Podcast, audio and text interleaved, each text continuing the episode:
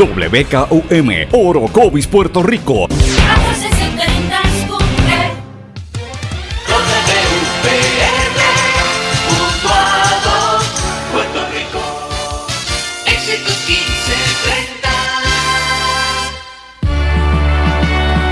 Transmite WEXS Patillas Guayama. XXX 61. Escuchas WMDB desde Fajardo, Puerto Rico, a través del 1480M y a través de www.el1480.net. 1480. Todo lo que dice genera controversia. Cada vez que ella se expresa, los haters se agitan, los políticos tiemblan porque es la única comprometida con la verdad. Periodista, bloguera, relacionista licenciada, analista de la noticia, escritora y le dicen la provocadora en las redes sociales. Y ahora comienza en blanco y negro con Sandra Rodríguez Coto. Bienvenidos a su programa en blanco y negro con Sandra. Hoy es jueves 5 de octubre de 2018, nuestra edición número 117 por aquí por la red informativa de Puerto Rico. Les saluda Sandra Rodríguez Coto. Señores, como todos los días vengo con mucho análisis, noticias y discusión de los temas que son realmente importantes para usted que me está escuchando, de noticias de Puerto Rico, de los Estados Unidos, de América Latina y del resto del mundo.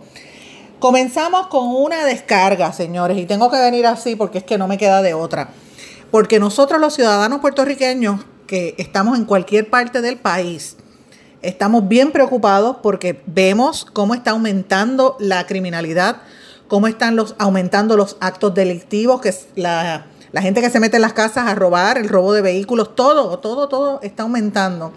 Y sabemos, porque lo reconocemos, que hay una crisis sin precedentes en la policía de Puerto Rico. Los cuarteles están vacíos. Señores, toda esta situación, vamos a hablar de esto en detalle. Esto tiene mucho que ver con lo que nosotros habíamos adelantado en este programa hace más de un mes, casi dos meses, cuando adelantamos que está próxima a entrar la, nueva etapa de, la, de las negociaciones con el monitor federal que está vigilando la policía y están a punto de caramelo por entrar en una sindicatura. Vamos a hablar de lo que está pasando y lo que el gobernador y el, y el jefe de, todo este cuerpo pesquera no quieren que usted se entere, señores. Tenemos que estar pendientes a eso. También, obviamente, hoy ha, hoy ha habido mucha reacción a la noticia más importante que se dio ayer en la tarde. Finalmente va a la cárcel una de las peores y más maquiavélicas asesinas en la historia de este país, Aurea Vázquez. Tenemos bastante cobertura sobre este tema. En los Estados Unidos, el presidente Trump ataca de nuevo a la prensa, esta vez al periódico The New York Times, por investigarlo. Y en América Latina hay muchas noticias, pero empezamos con Perú, donde revocan el indulto que tenía el expresidente Alberto Fujimori. Y cambiando un poco de tema, vamos a hablar también, tenemos una entrevista sobre la cultura y sobre el tema del Festival de la Palabra. Así que no se puede perder el programa de hoy. Pero quiero comenzar con el tema que de verdad me parece que es clave para todos nosotros, estamos pendientes desde hace mucho tiempo, y es la cuestión de la criminalidad y la preocupación genuina que tenemos todos los puertorriqueños de que esto se esté saliendo de las manos. Ustedes saben que hace más de dos meses, hace más de un mes, en este mismo espacio nosotros adelantamos un contacto que tuvimos a nivel federal, donde dijimos que el día 8 de octubre, o sea, la semana que viene, entra la eh, próxima etapa de este proceso con el monitor federal de los Estados Unidos que lleva varios años dándoles recomendaciones a la policía, algunas de las cuales no se han acatado bajo esta administración, empezando por la, creación del negociado, el negociado de la policía, que esa era una de las cosas que no se recomendaba. Y todo esto es importante porque en esta etapa entra ahora lo que le llaman compliance o una etapa de cumplimiento, donde si no hacen las cosas van a ir directo al tribunal y obviamente la policía está sin dinero, no tiene presupuesto, en lo que le han asignado es mínimo y siempre sea, es necesario, sabemos también que están los policías de brazos caídos después del paso del huracán María y sencillamente están abandonando los puestos, muchos se han ido a trabajar al estado de la Florida, al estado de Texas y hay áreas donde están sinceramente vacíos. Entonces, ¿qué hace el gobernador? El gobernador ayer, en vez de asumir el reto de empezar a explicar lo que van a hacer en la policía, convoca en la prensa junto al negociado, al director del, del negociado de seguridad pública, Henry Escalera, para anunciar que están considerando la implementación de un programa piloto para que los oficiales porten cámaras en su uniforme para grabar las incidencias, recopilar información con cada intervención que realicen. Este proyecto piloto viene después de la propuesta otorgada por el Instituto, Instituto Nacional de Justicia del Departamento de Justicia Federal y es una iniciativa que el gobernador pues quería imponer, va a incluir 150 oficiales de tránsito principalmente en las áreas policíacas de Caguas, Carolina y Bayamón. Obviamente áreas donde hay alta incidencia de, de tránsito en el área metropolitana. Esto es una fase de prueba eh, que se determinó con una serie de oficiales de tránsito, etcétera. Eso es lo que dice el, jefe de la policía, eh, Escalera, ¿verdad? Y el gobernador pues lo anuncia con bombos y platillos. Dijo que cada oficial, como en Estados Unidos, van a tener una cámara a la altura de su pecho y ese contenido va a ser regulado por medio de una orden general. Eso está perfecto. Los policías también tienen que protegerse de acusaciones falsas, porque eso también pasa en Puerto Rico. Ahora, yo entiendo, señora que me está escuchando y señor que me está escuchando hasta ahora, que eso es una bola de humo y un proceso para que usted se entretenga y nos embobemos con este tipo de noticias y no miremos lo que de verdad nos preocupa que es la noticia principal. Señores, la policía comenzó a cerrar los cuarteles sin informárselo a los municipios. En pueblos como Cabo Rojo, Coamo y Ponce están seriamente afectados, lo están denunciando durante el día de hoy. El negociado de la policía comenzó esta semana el cierre, la consolidación de cuarteles sin decírselo a los alcaldes, a las comunidades, ni siquiera a los agentes que están afectados. Eso es lo más triste del, mundo porque los policías siguen sintiéndose eh, abandonados por, por el liderato de la fuerza, por el mismo gobierno central. Esto lo están denunciando varias organizaciones de ejecutivos municipales y dos gremios de la uniformada además de los alcaldes, el alcalde de Cabo Rojo, Bobby Ramírez, el de Coamo, Juan Carlos García Padilla, hermano del ex gobernador, están bien preocupados por el sorpresivo cierre de los cuarteles en sus municipios. Cerraron, punto. Y no se lo dicen al municipio. Entonces, la ex periodista, compañera Caricia Ortiz, que es la que tienen ahora de portavoz de prensa, dijo que, que, se iba a reunir con Henry Escalera para ver si daban el listado de los cuarteles, bla, bla, bla, bla, y no lo han dado. Señores, y esto, y esto va al tuétano de lo que se está conmemorando esta semana. Esta es la semana del profesional de las relaciones públicas. Y el hecho de uno haber sido periodista no te garantiza que vas a hacer un buen trabajo como oficial de prensa. Jamás. De hecho, habría que verificar si esta compañera Caricia Ortiz y todos los demás que están en la fortaleza, nombrados por la fortaleza en las distintas agencias de gobierno, tienen las destrezas y la licencia para operar como relacionistas en este país porque el hecho, como digo, haber sido periodista no necesariamente te ayuda a hacer un trabajo ético y serio. Un relacionista debió haber anticipado que esta información era vital y que el pueblo tenía que tenerla, la información para usted saber si usted vive en un pueblo y le van a cerrar el cuartel de la policía. O sea, que usted va a estar prácticamente eh, a, la suerte suya.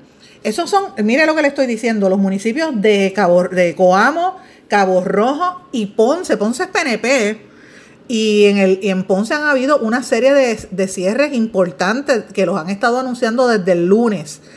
Y esto es preocupante, señores, porque, pero yo les tengo que decir que no es el único. Hace unas semanas atrás ustedes recordarán que nosotros entrevistamos aquí a uno de los líderes comunitarios en el área de San Juan que nos, nos decía que estaban considerando, por lo menos en Miramar, ellos mismos, los vecinos, contrataron una guardia privada porque, para que diera rondas preventivas y armado en todas las calles del condado y de Miramar, porque no había policía. El único, había un solo cuartel que cubría desde Barrio Obrero hasta Punta Las Marías, toda esa área, incluyendo Llorens Torre. Lo mismo está pasando en Canóvanas. Entiendo que en el área de San Isidro solamente hay un cuartel. En todo el municipio de Loíza, que usted sabe que Loíza es un municipio de alta incidencia criminal, ¿usted sabe cuántos oficiales de la policía hay? Uno solo. Hay un cuartel grandísimo allí, pero había un solo oficial. Y eso así sucesivamente. Usted va a los sitios y llama a la policía. Si el pueblo no tiene un, un cuartel municipal, Usted llama al estatal y se muere allí esperando horas y horas y horas. Y uno no puede culpar al policía, al oficial, porque señores, los policías están bien fastidiados. No le dan los, los, recursos, no le pagan las horas extra tiempo. eh, hay muchos con los, brazos de brazos caídos, con una desorganización enorme. El Frente Unido de Policías Organizados y la Federación de Alcaldes, la, que, que agrupa a los del PNP, y la Asociación de Alcaldes, que agrupa a los populares, todos han coincidido junto a otros grupos que esto es una situación crítica y que hay que responderlo y sin embargo la oficialidad y la portavocía, la gente que, maneja como portavoz en la policía, callan. Por eso es que digo que es importante estar mirando esto que dice el gobernador, que no nos podemos dejar engañar y no nos podemos dejar dormir. Por eso siempre le digo, escuche todo, lea todo y llegue a sus propias conclusiones, pero abra los ojos y lea entre líneas, porque fíjese esto, como utilizan el medio para anunciar algo importante, que es el, el tener cámaras en solamente 150 policías en el área metropolitana, en tres pueblos del área metropolitana, pero el resto del país está chavo, sin policía. Así que esto es una situación bien seria. El sindicato de policías puertorriqueños también criticó el silencio que ha tenido la uniformada sobre este asunto y el gobernador había anunciado originalmente en marzo que iban a cerrar unos cuarteles. Eso lo dijo, ustedes recordarán en el mensaje de estado de la situación, pero nunca se ofreció los detalles sobre ese proceso. Y ya por lo menos se sabe que Coamo, eh, Cabo Rojo y Ponce, y como mencioné, Canóbanas y Loíza. Y fíjense que lo que, lo que estoy diciendo, hay municipios populares y PNP. Esto, esto, olvídate de los partidos, volvemos a lo mismo. Si algo se ha demostrado aquí después del el huracán María y de la crisis es que esto trasciende líneas partidistas. Los municipios están haciendo lo que pueden con esta situación. Cabo Rojo específicamente, miren, con tantas áreas turísticas hay una situación terrible. La división de drogas lo querían trasladar. Está a 25 minutos del área de combate. Lo mismo está pasando en Barranquitas, en Aybonito y en Orocovis, que no tienen una supervisión directa. Eh, la situación está bien, bien terrible. Por otro lado, yo tenía que mencionarles algo que me parece que a mí que es fundamental. Si usted tiene hijos en las escuelas públicas, eh, preste atención. Sin alimentos se quedan los comedores escolares. El contrato con la Administración de Desarrollo Agropecuario venció y la Junta de Control Fiscal no lo ha revisado. Esto lo está eh, anunciando el periódico Jornada Noticiosa, donde dice, esto, de estas noticias que a nivel central no las quieren decir, están diciendo que el contrato venció, por lo cual esa empresa, esa, esa administración de desarrollo agropecuario era la, y la autoridad escolar de alimentos le daba a, las escuelas, a la autoridad de alimentos, carnes, vegetales, frutas frescas a los comedores escolares. Y esto ya había pasado en el año pasado y sin embargo todavía están en las mismas, no se mejora. los comedores tampoco tienen sofrito, no tienen ni siquiera productos enlatados. Así que, señor, si usted tiene un niño en una escuela pública, prepárese, porque están sin alimentos. Vamos a ver cuál es la reacción oficial del gobierno al respecto. Vamos a una pausa y a nuestro regreso hablamos del caso de la infame llamada viuda negra, Aurea Vázquez Rijos. Vamos a una pausa. No se retiren, el análisis y la controversia continúa en breve, en blanco y negro, con Sandra Rodríguez Coto. se enteraron Juan y María del secreto? No se los habrás dicho tú. Ay, sí, yo se los dije. Se los dije sin querer. En este diálogo, el pronombre lo no se refiere a Juan y María, sino al secreto que les contaron, que está en singular. Juan y María están representados por el pronombre se. En casos como este, se recomienda decir yo se lo dije. No se lo habrás dicho tú. Se lo dije sin querer. El español nuestro de cada día. Dilo bien, dilo mejor. Academia Puertorriqueña de la Lengua Española, Fundación Puertorriqueña de las Humanidades y esta emisora. En los últimos 50 años hemos avanzado mucho en la prevención del tabaquismo. Pero si no hacemos más, uno de cada 13 niños de hoy morirá prematuramente por el tabaquismo. Son 5.6 millones de vidas preciosas que podemos salvar. Juntos podemos lograr que nuestra próxima generación esté libre del tabaco. Más información en surgeongeneral.gov. Rabiosa, yo soy rabiosa. Tú estás loca. ¿Tú no sabes lo que es tener rabia? La rabia es un asunto serio. Es un virus mortal que se transmite de animales a seres humanos por medio de mordidas de cualquier mamífero. En Puerto Rico, el Departamento de Salud atiende a más de 500 personas cada año por haber estado expuestas a rabia. Visita a tu médico veterinario licenciado y colegiado y vacuna a tu mascota. Busca más información en la página del Colegio de Médicos Veterinarios de Puerto Rico. Mantente alerta. Adopta la actitud. Servicio público de esta emisora. Soy activista. Soy dueño de negocios. Yo soy una educadora. Soy pareja. Soy un amigo. Y estoy viviendo con el VIH. Y vivo con VIH. Soy VIH positivo. Junto con más de un millón de personas infectadas en los Estados Unidos. No estamos solos. No estamos solos. No estamos solos. Detengamos juntos al VIH. Infórmese. Hágase la prueba. Participe. El verbo avanzar tiene varias acepciones en el español general. Por ejemplo, ir hacia adelante. Pude avanzar entre la multitud. Transcurrir el tiempo o acercarse a su fin. Avanza la tarde y se alargan las sombras. Y progresar o mejorar. Rosa ha avanzado mucho en sus estudios. Pero en Perú y Puerto Rico, avanzar también tiene el sentido de darse prisa. Se están acabando los 30 segundos y tenemos que avanzar. Español puertorriqueño. Atrévete y dilo. Mensaje de la Academia Puertorriqueña de la Lengua Española, Fundación Puertorriqueña de las Humanidades y esta emisora. Por las cosas que nos pueden mantener seguros. Las que usamos todo el tiempo sin pensarlo. Las que aguardan en silencio a salvarnos la vida. Y ahora las que llevamos con nosotros a donde vayamos. Muchos dispositivos móviles ahora ofrecen alertas inalámbricas de emergencia, información en tiempo real de fuentes locales en las que confías. Con su sonido y vibración particular, estarás al tanto donde quiera que estés. Y ya regresamos con el programa de la verdad, en blanco y negro, con Sandra Rodríguez Coto. De regreso En Blanco y Negro con Sandra. Señores, finalmente ayer, una de las más maquiavélicas asesinas en la historia de Puerto Rico, la infame Aurea Vázquez Rijos, conocida como la Viuda Negra, fue encontrada culpable de dos cargos de conspiración y por encargar el asesinato de su ex esposo, el empresario canadiense Adam Anham, hace 15 años. Un jurado de cinco hombres y siete mujeres la encontró culpable. Encontró también culpable en horas de la tarde a su hermana Marcia Vázquez Rijos y a su pareja de aquel entonces, José Ferrer, por conspiración, ambos culpables de conspiración. Por órdenes del juez, ellos también iban a ser detenidos, fueron detenidos en horas de la tarde. La hermana Marcia Vázquez, la hermana de la acusada principal, se desplomó y lloró y pidió que la dejaran en, en libertad en, lo, en, el momento hasta que se hiciera la sentencia, pero el juez los envió directo a la cárcel, porque ya había pasado demasiado tiempo, 15 años es mucho tiempo, señores. Y fíjense el poder que tiene esta historia y lo importante que es el ejercicio del periodismo ético y el periodismo consistente. Si no hubiese sido por la prensa, el nuevo día que envió incluso reporteros a Italia a darle seguimiento y encontraron a, a, a, Marcia por allá.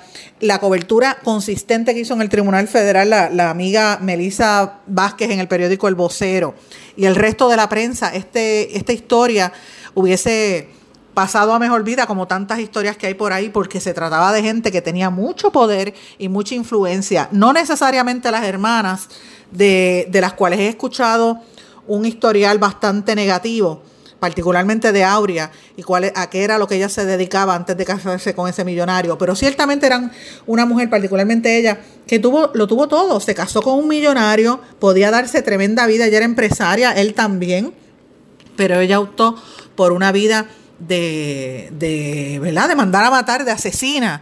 Y encima de eso se va, se oculta, está 14 años fuera, se preña allá en Italia porque no había extradición.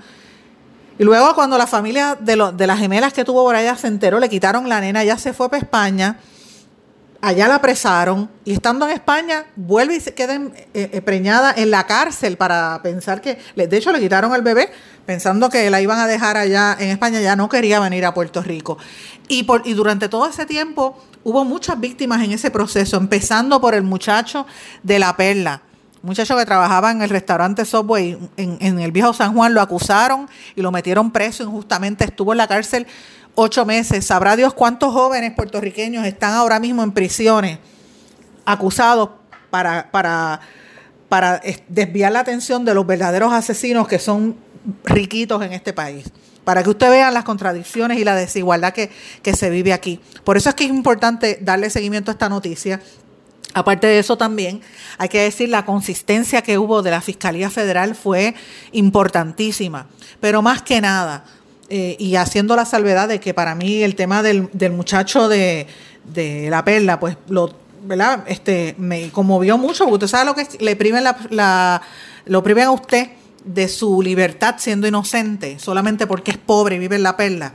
Eh, pues evidentemente eso era para mí eh, un tema que me conmovió mucho, pero más que nada el tema del padre y la familia de, del joven canadiense que ha tenido que estar 14 años, 15 años casi detrás de esta historia, contratando eh, detectives, tratando de seguirle el rastro para que no lo abandonaran el caso y sabiendo que la asesina de su hijo estaba campeando por su respeto. No hay cosa más terrible que haber estado viviendo así una gente que ni siquiera hablaba el idioma español, porque ellos son canadienses. Ustedes recordarán este caso eh, lo, estuvo siendo seguido, ¿verdad? Y cubierto por prensa de Canadá, prensa europea y prensa de los Estados Unidos, por la, la forma en que esta mujer se movió de un sitio a otro. Ya mismo yo estoy segura que van a hacer alguna película de esto, porque parecía una, es una trama de una película. Ella eh, decía, todos los los testimonios sorprendentes de gente bien poderosa, abogados, gente de dinero, comerciantes de este país y amigos del, canadiense, avalaron la teoría de que la viuda negra se encargó del asesinato, de, de mandar, a mandar a matar a su marido para recibir 8 millones de dólares de su herencia.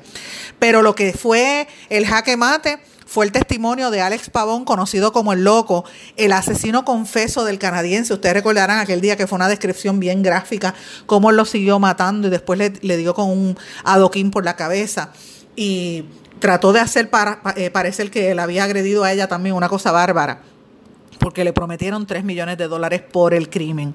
Ella el, luego la defensa de, de, Aurea Vázquez la sentó a ella de poner en el tribunal. Eso para mí fue una movida bien arriesgada y alegaron que ella estuvo en, en, una psicóloga porque estaba en terapia de pareja con el canadiense, pero nada de eso convenció al jurado.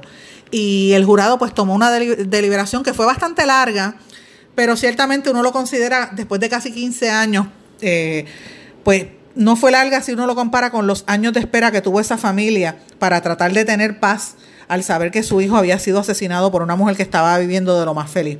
De todo lo que yo creo que se discutió en ese tema, lo más contundente a mi juicio fueron las declaraciones del padre del, del joven empresario que fue asesinado. Me refiero a Abraham Anhan que se expresó feliz, bien agradecido del trabajo que hizo la Fiscalía Federal. Y escuchemos lo que dijo al salir de, la Corte Federal el padre del asesinado.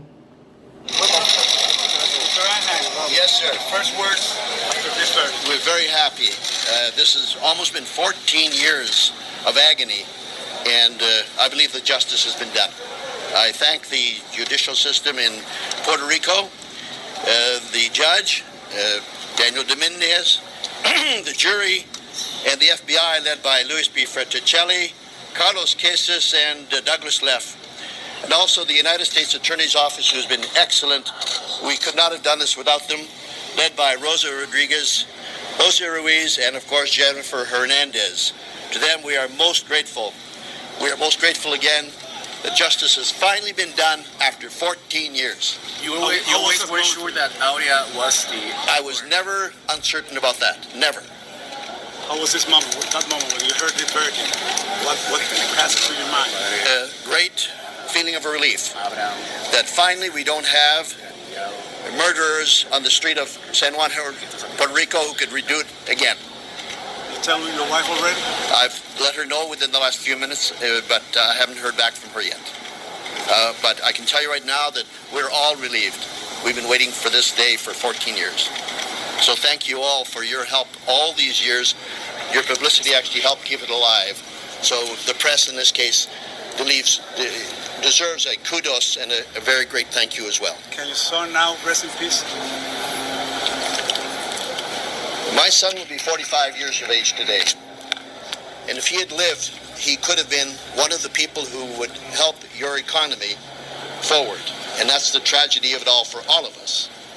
I, I feel great regret also for the Rios family because, for goodness sake, with those same resources, they could have done something productive. All I can say that from here on, thank God that we can say that, uh, at least for Puerto Rico, uh, they will never be, uh, it's said that uh, the first murder is free. The first murder is never free. Never free. Esas fueron las declaraciones de Abraham Anhan, el padre del joven empresario canadiense que fue asesinado vilmente, mandado a matar por, por la llamada viuda negra. Eh, esta señora Vázquez Rijos, que pasará a los anales de la historia como una de las más sanguinarias y más maquiavélicas asesinas de este país. Y maquiavélicas en el sentido de, de, de tener la maldad de salir corriendo a al sitio más remoto, Italia, donde menos uno se lo imagina porque no había tratado de extradición. Así que mira si fue lista ella en ese proceso.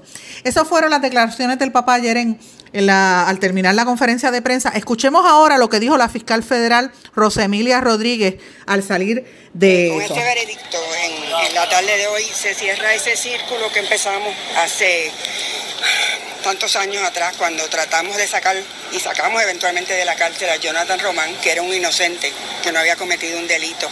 Y ahora estamos pues eh, logrando que vayan a la cárcel los verdaderos responsables. Eh, no nos quitamos, eh, no nos quitamos nunca, y con el señor y muchas veces, pues como ustedes saben, eh, fue difícil, eh, no se podía traer a Puerto Rico, no la querían entregar. España nos puso un montón de condiciones, ella pues hasta dio a luz en España con tratar de no, no llegar a Puerto Rico. Gracias al sistema de justicia que tenemos, pues pudimos traerla y enjuiciarla, este jurado de 12 eh, personas que los encontraron culpables a ella y a su hermana y su cuñado, que como ustedes saben fueron las mentes intelectuales de este delito. Quiero agradecer al, fiscal José Ruiz, la fiscal Jennifer Hernández, que se hicieron voluntarios para llevar este caso. Eh, quiero a, han hecho un trabajo extraordinario, ustedes lo han podido ver a través de esta semana. Quiero agradecer a fiscal Warren Vázquez, fiscal Antonio Bazán, fiscal María Domínguez, eh, personas que ya no son fiscales, pero que siempre lo serán y que estuvieron envueltos en este caso de un principio eh, conmigo. Eh, quiero de verdad dar gracias al señor Angán, que nunca se quitó. Gracias a él llegamos a este lugar y que realmente pudiéramos eh, llegar a este individuo que fue el que llevó a cabo el, asesinato y confesó. ¿Cuán importante fue esa colaboración, señora? Fue muy importante, muy importante porque eh, él no se quitó nunca. Y ¿El trajo de evidencia que ustedes no habían obtenido?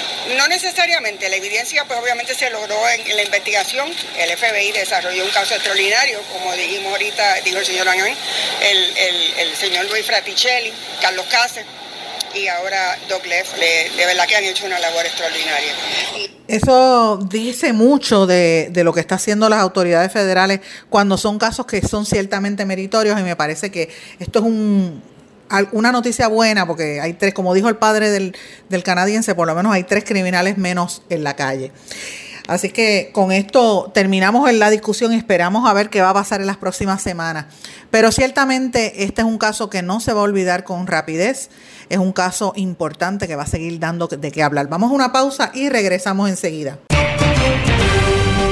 No se retiren, el análisis y la controversia continúa en breve, en blanco y negro, con Sandra Rodríguez Coto. ¿Cómo se enteraron Juan y María del secreto? No se los habrás dicho tú. Ay, sí, yo se los dije. Se los dije sin querer. En este diálogo, el pronombre lo no se refiere a Juan y María, sino al secreto que les contaron, que está en singular. Juan y María están representados por el pronombre se. En casos como este, se recomienda decir yo se lo dije. No se lo habrás dicho tú. Se lo dije sin querer. El español nuestro de cada día. Dilo bien, dilo mejor. Academia Puertorriqueña de la Lengua Española, Fundación Puertorriqueña de las Humanidades y esta emisora. En los últimos 50 años hemos avanzado mucho en la prevención del tabaquismo. Pero si no hacemos más, uno de cada 13 niños de hoy morirá prematuramente por el tabaquismo. Son 5.6 millones de vidas preciosas que podemos salvar. Juntos podemos lograr que nuestra próxima generación esté libre del tabaco. Más información en surgeongeneral.gov. Rabiosa, yo soy rabiosa. Tú estás loca. ¿Tú no sabes lo que es tener rabia? La rabia es un asunto serio. Es un virus mortal que se transmite de animales a seres humanos por medio de mordidas de cualquier mamífero. En Puerto Rico, el Departamento de Salud atiende a más de 500 personas cada año por haber estado expuestas a rabia. Visita a tu médico veterinario licenciado y colegiado y vacuna a tu mascota. Busca más información en la página del Colegio de Médicos Veterinarios de Puerto Rico. Mantente alerta. Adopta la actitud. Servicio público de esta emisora. Soy activista. Soy dueño de negocios. Yo soy una educadora. Soy pareja. Soy un amigo. Y estoy viviendo con el VIH. Y vivo con VIH. Soy VIH positivo. Junto con más de un millón de personas infectadas en los Estados Unidos. No estamos solos. No estamos solos. No estamos solos. Detengamos juntos al VIH. Infórmese. Hágase la prueba. Participe. El verbo avanzar tiene varias acepciones en el español general. Por ejemplo, ir hacia adelante. Pude avanzar entre la multitud. Transcurrir el tiempo o acercarse a su fin. Avanza la tarde y se alargan las sombras. Y progresar o mejorar. Rosa ha avanzado mucho en sus estudios. Pero en Perú y Puerto Rico, avanzar también tiene el sentido de darse prisa. Se están acabando los 30 segundos y tenemos que avanzar. Español puertorriqueño. Atrévete y dilo. Mensaje de la Academia Puertorriqueña de la Lengua Española, Fundación Puertorriqueña de las Humanidades y esta emisora. Por las cosas que nos pueden mantener seguros. Las que usamos todo el tiempo sin pensarlo. Las que aguardan en silencio a salvarnos la vida. Y ahora las que llevamos con nosotros a donde vayamos. Muchos dispositivos móviles ahora ofrecen alertas inalámbricas de emergencia, información en tiempo real de fuentes locales en las que confías. Con su sonido y vibración particular, estarás al tanto donde quiera que estés.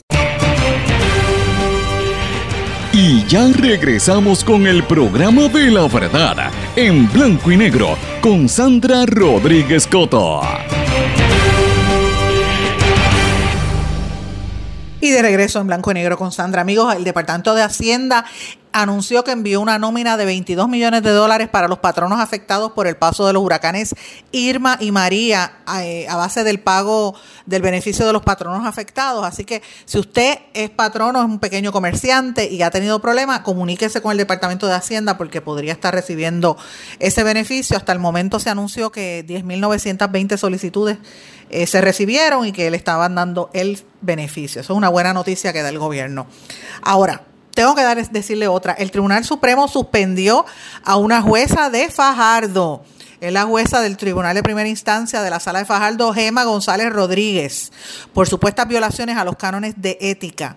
El canon 27 de ética profesional y el canon 1 de ética profesional.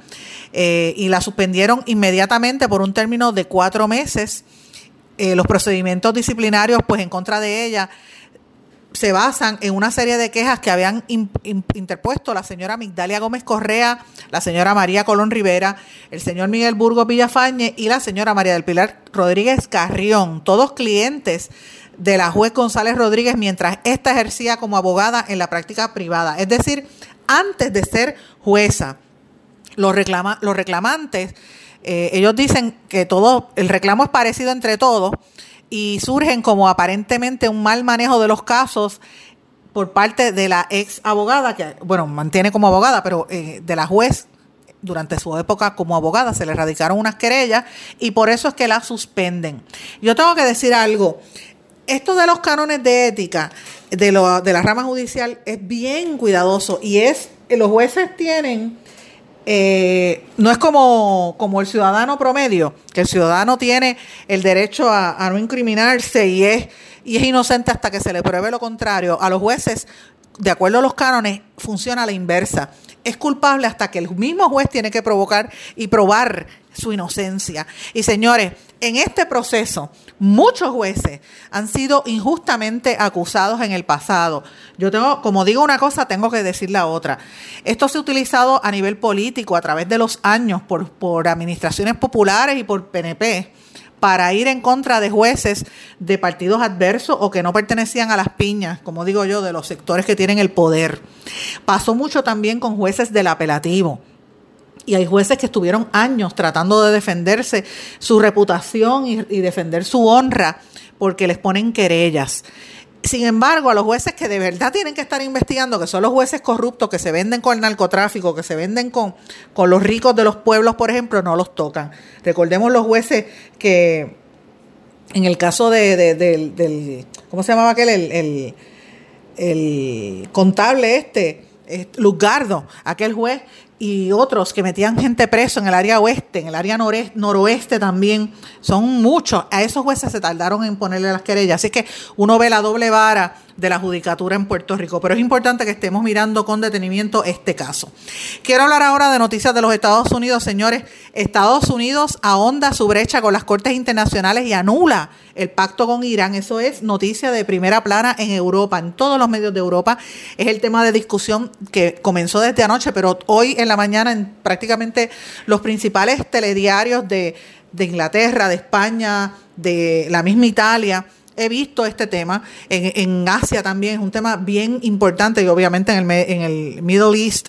Estados Unidos lo ha tomado por encima, pero ciertamente esta, este pacto con Irán anula, eh, es parte de unas, de unas acciones que ha estado haciendo el presidente Trump y tiene a la gente bien preocupada. Hablando de Trump, él llamó por teléfono a su homólogo mexicano, a Manuel, Andrés Manuel López Obrador, y aseguró que van a trabajar bien juntos. Y, y después lo dijo en Twitter.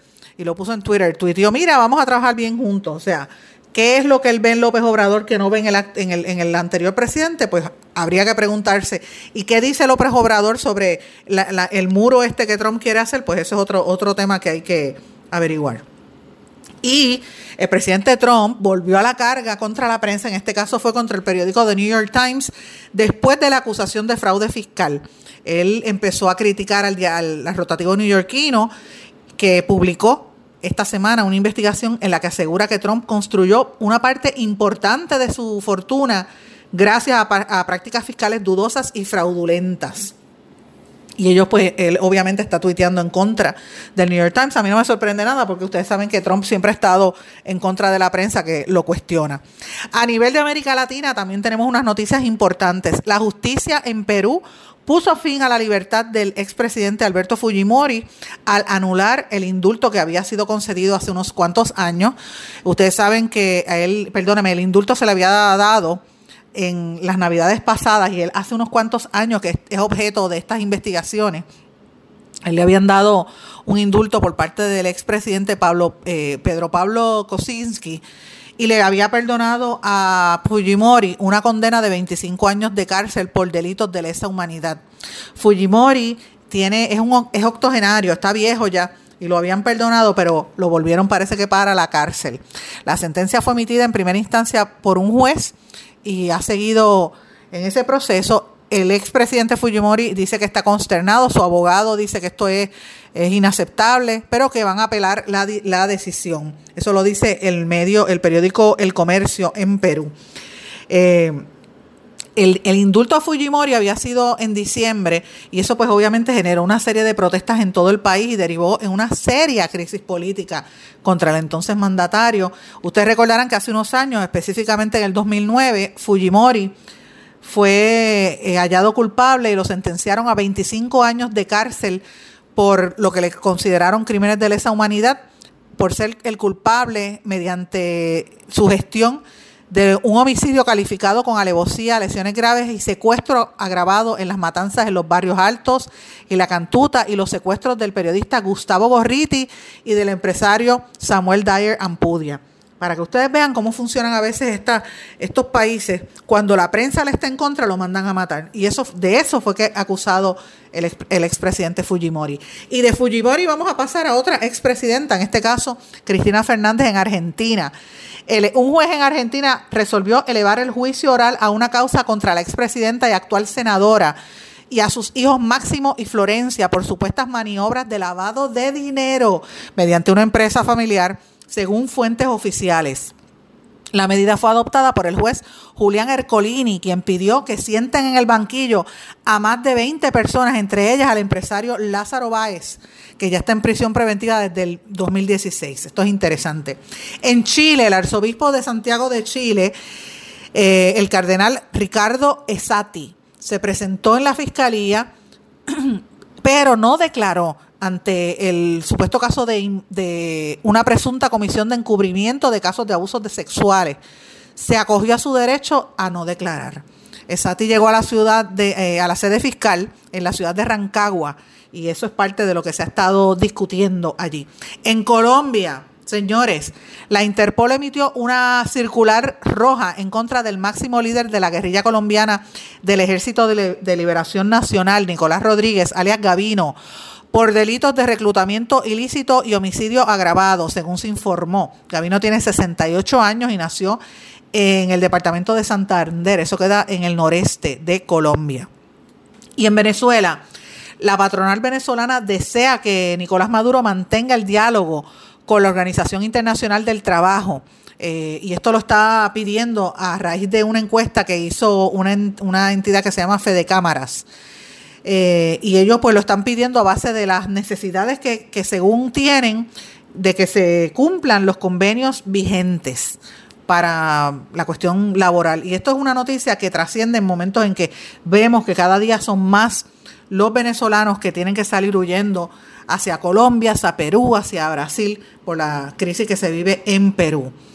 Y en Brasil, hablando de Brasil, ustedes saben que las elecciones son este fin de semana. El candidato presidencial del Partido de los Trabajadores, Fernando Haddad, afirmó que el líder en los sondeos para las elecciones del domingo, el ultraderechista Bolsonaro, encarna una amenaza para la democracia y la paz social en Brasil. Él es ultraderechista y ustedes saben que hubo un proceso para tratar de asesinarlo eh, durante la campaña. Así que esos son algunas de las noticias que a mi juicio son importantes, se están dando a nivel, a nivel mundial. Si usted está de acuerdo con lo que yo le digo, usted sabe que me puede escribir a través de las redes sociales en Facebook Sandra Rodríguez Coto o en Twitter SRC Sandra. Señores, yo le voy a hacer una pregunta. Si usted está buscando trabajo o tiene un hijo o un allegado, su esposa, su, marido está desempleado, ¿qué es lo primero que le piden cuando usted va a, buscar un puestecito por allí? Lo primero que le piden es que usted haga un resumen, un currículum vita. Y la pregunta es, ¿por qué es que la gente mete tanto embuste al, al llenar estos documentos? Pues miren, señores, un estudio de los resultados en las redes sociales, particularmente la red social LinkedIn y la, red social Facebook en todo el mundo, reveló, miren esto, que la mayor parte de la gente miente diciendo que habla más de un idioma. Y esto es, no solamente lo, miente en los resúmenes, sino también en las solicitudes de empleo. Exageran ponen a decir que hablan inglés cuando no, no lo pueden hablar adecuadamente. Se autoproclaman expertos o multilingües y eso es un problema serio. La encuesta, que también fue auspiciada por Career, Career Building, incluía también a 2.000 gerentes de recursos humanos en los Estados Unidos. Y ellos dijeron que el 56% de los gerentes de recursos humanos había encontrado a algún aspirante metiendo un embuste en su resumen o en la solicitud un 63% habían tratado de, poner, de, maquillar un poquito su hoja de, experiencia. Y esta situación, pues, es, difícil porque le resta credibilidad a usted, lo marca de por vida. Así que, mire, no, no, no mienta, diga la verdad. Si usted no habla inglés, no ponga que hable inglés. Fíjese, en mi página de LinkedIn, yo puse que hablo lenguaje de señas y yo me defiendo el lenguaje de señas, pero es un lenguaje de señas, como yo le digo a los sordos, goleta, como, porque trato de hablar y a veces cometo errores, muchos errores, me, falta práctica. Y a veces digo una palabra por otra y los, los sordos se mueren de la risa cada vez que hago una seña distinta, pero por lo menos lo intento, que es lo importante.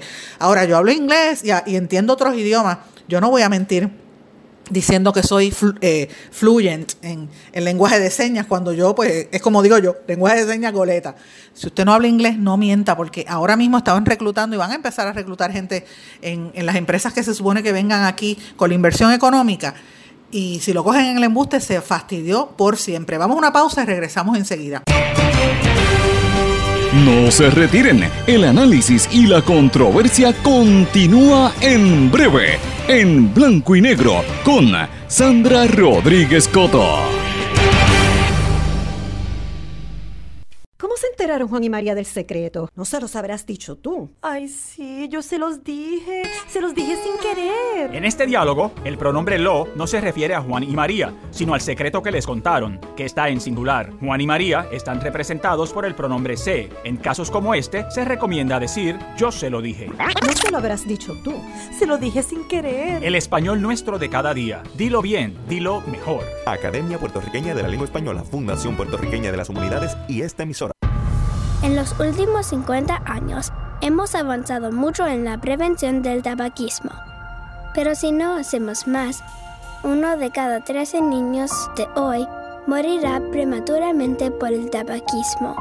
Son 5.6 millones de vidas preciosas que podemos salvar. Juntos podemos lograr que nuestra próxima generación esté libre del tabaco. Más información en surgeongeneral.gov. Rabiosa, yo soy rabiosa. Oye, tú estás loca. ¿Tú no sabes lo que es tener rabia? La rabia es un asunto serio. Es un virus mortal que se transmite de animales a seres humanos por medio de mordidas de cualquier mamífero. En Puerto Rico, el Departamento de Salud atiende a más de 500 personas cada año por haber estado expuestas a rabia. Visita a tu médico veterinario licenciado y colegiado y vacuna a tu mascota. Busca más información en la página del Colegio de Médicos Veterinarios de Puerto Rico. Mantente alerta. Adopta la actitud. Servicio público de esta emisora. Soy activista. Soy dueño de negocios. Yo soy una educadora. Soy pareja. Soy un amigo.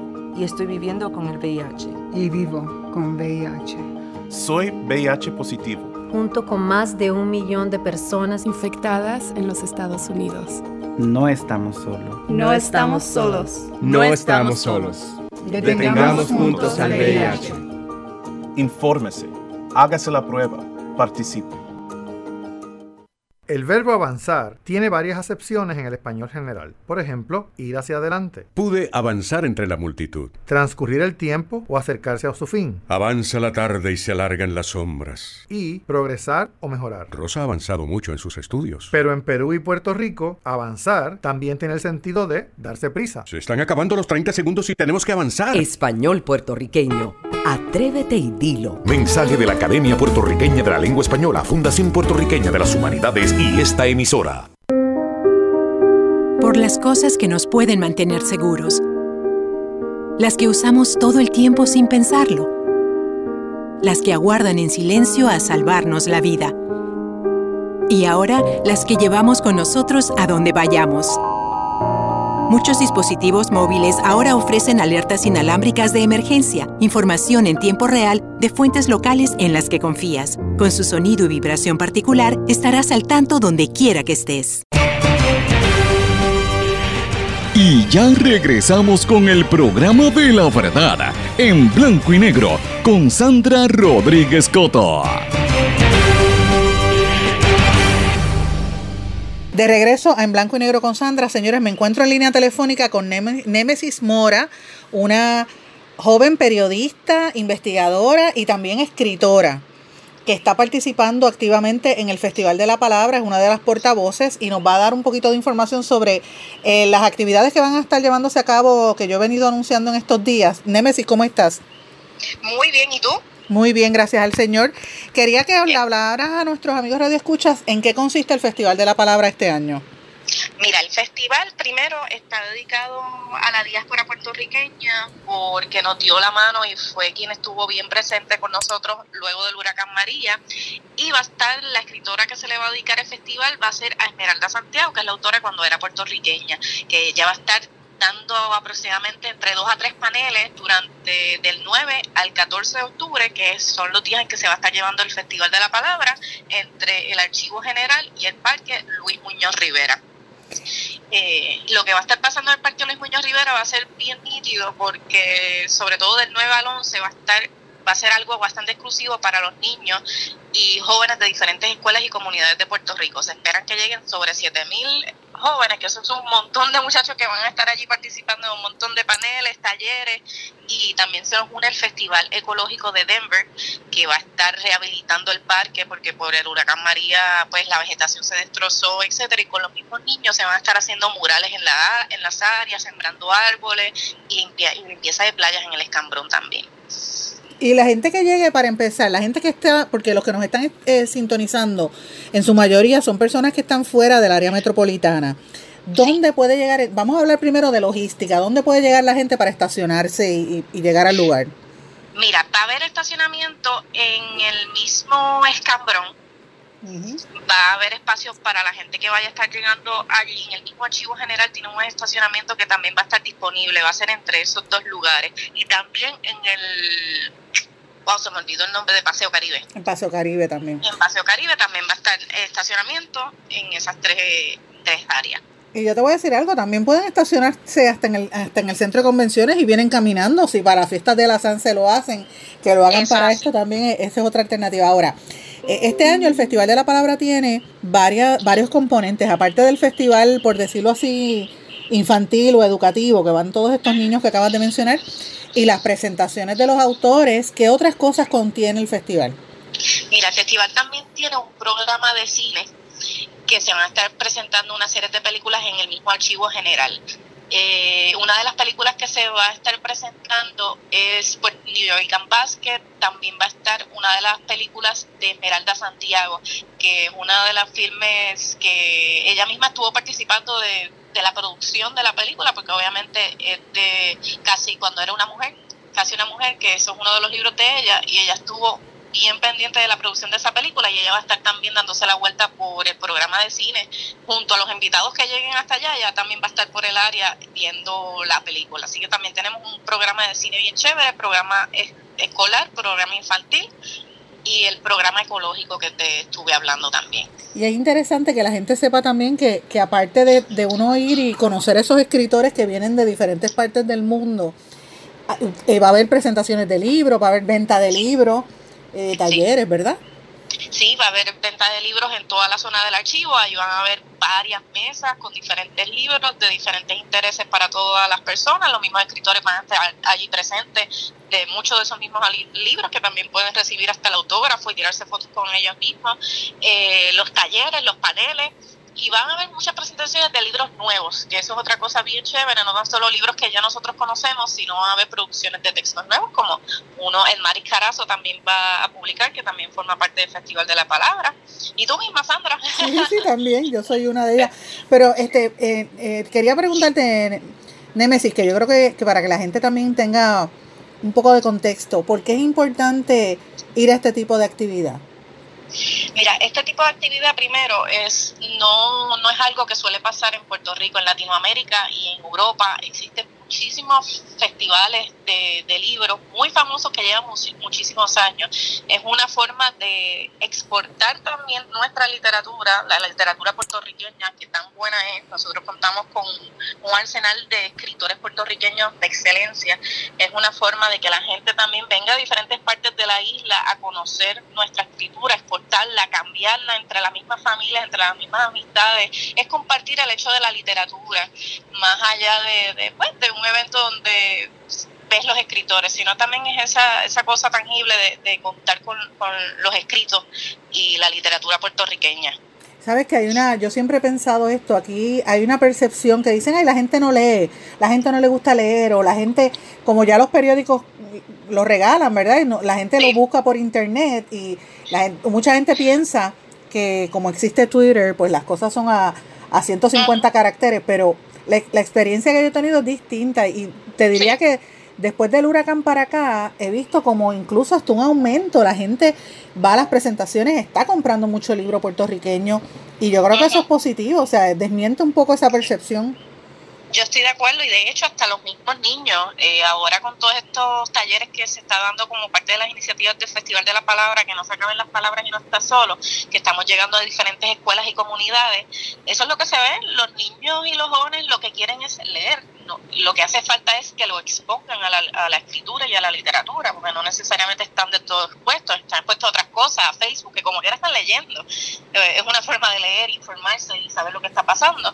Pero ellos quieren leer y quieren escribir y la misma Mayra Santos Febre, directora ejecutiva del Festival de la Palabra, lo ha dicho eh, en todas esas visitas que ella hizo. Los niños lo que le pedían luego del huracán María eran libros para poder leer, como no tenían otras cosas que hacer, necesitaban entretenerse a través de la literatura.